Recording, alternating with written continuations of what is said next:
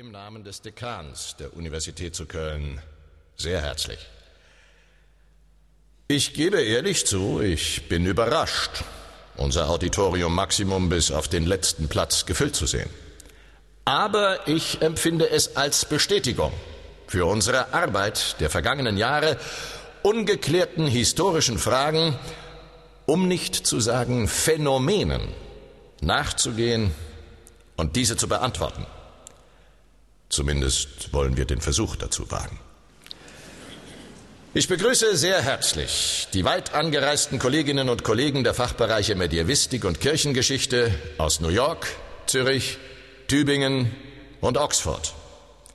Ihre Anwesenheit beweist eindrucksvoll den Stellenwert unserer Forschungsarbeit und ich danke Ihnen für Ihr Kommen.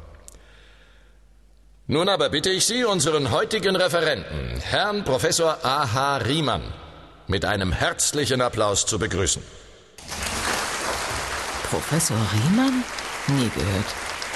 Kennen Sie ihn? Nein, mir geht's wie Ihnen.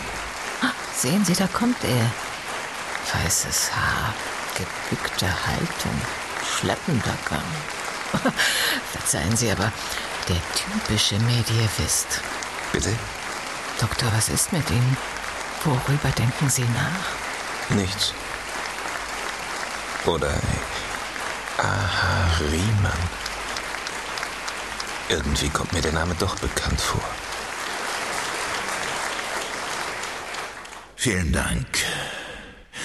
Gestatten Sie, dass ich den Vortrag im Sitzen halte. Eine Beinverletzung zwingt mich dazu. Verzeihen Sie.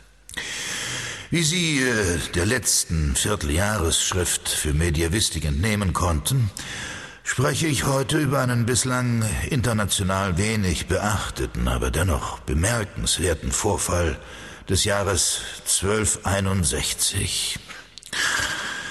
Sie alle wissen, es ist das Zeitalter der Hochgotik und Köln hat sich 13 Jahre zuvor angeschickt, mit Hilfe eines Mannes dieser Epoche ein Denkmal zu setzen. Der Mann Meister Gerhard von Riele. Das Denkmal eine Kathedrale. Eigenartig. Das Wetter schien doch so schön. Bestimmt ein Hitzegewitter mit Blitz aus heiterem Himmel. So begann es damals auch, mit einem Blitz, damals, 1248. Kaum war die Sainte-Chapelle in Paris, Aufbewahrungsort der Dornenkrone Christi, konsekriert, wurde im Kölner Domkapitel der Ruf nach einer neuen Kathedrale laut. Größer sollte sie sein, schöner, gewaltiger als alles, was bisher gebaut wurde vor allem schöner als der alte Dom, der Hildebolddom.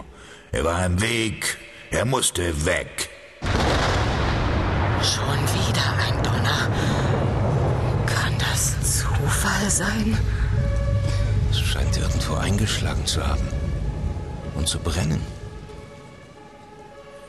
In einer Gewitternacht brannte er ab.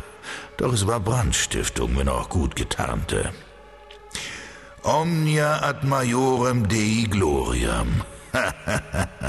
Fast wäre der Dreikönigsschrein dabei zerstört worden. Fast. Wir wissen, man hat ihn gerettet. In wirklich. Verzeihen Sie.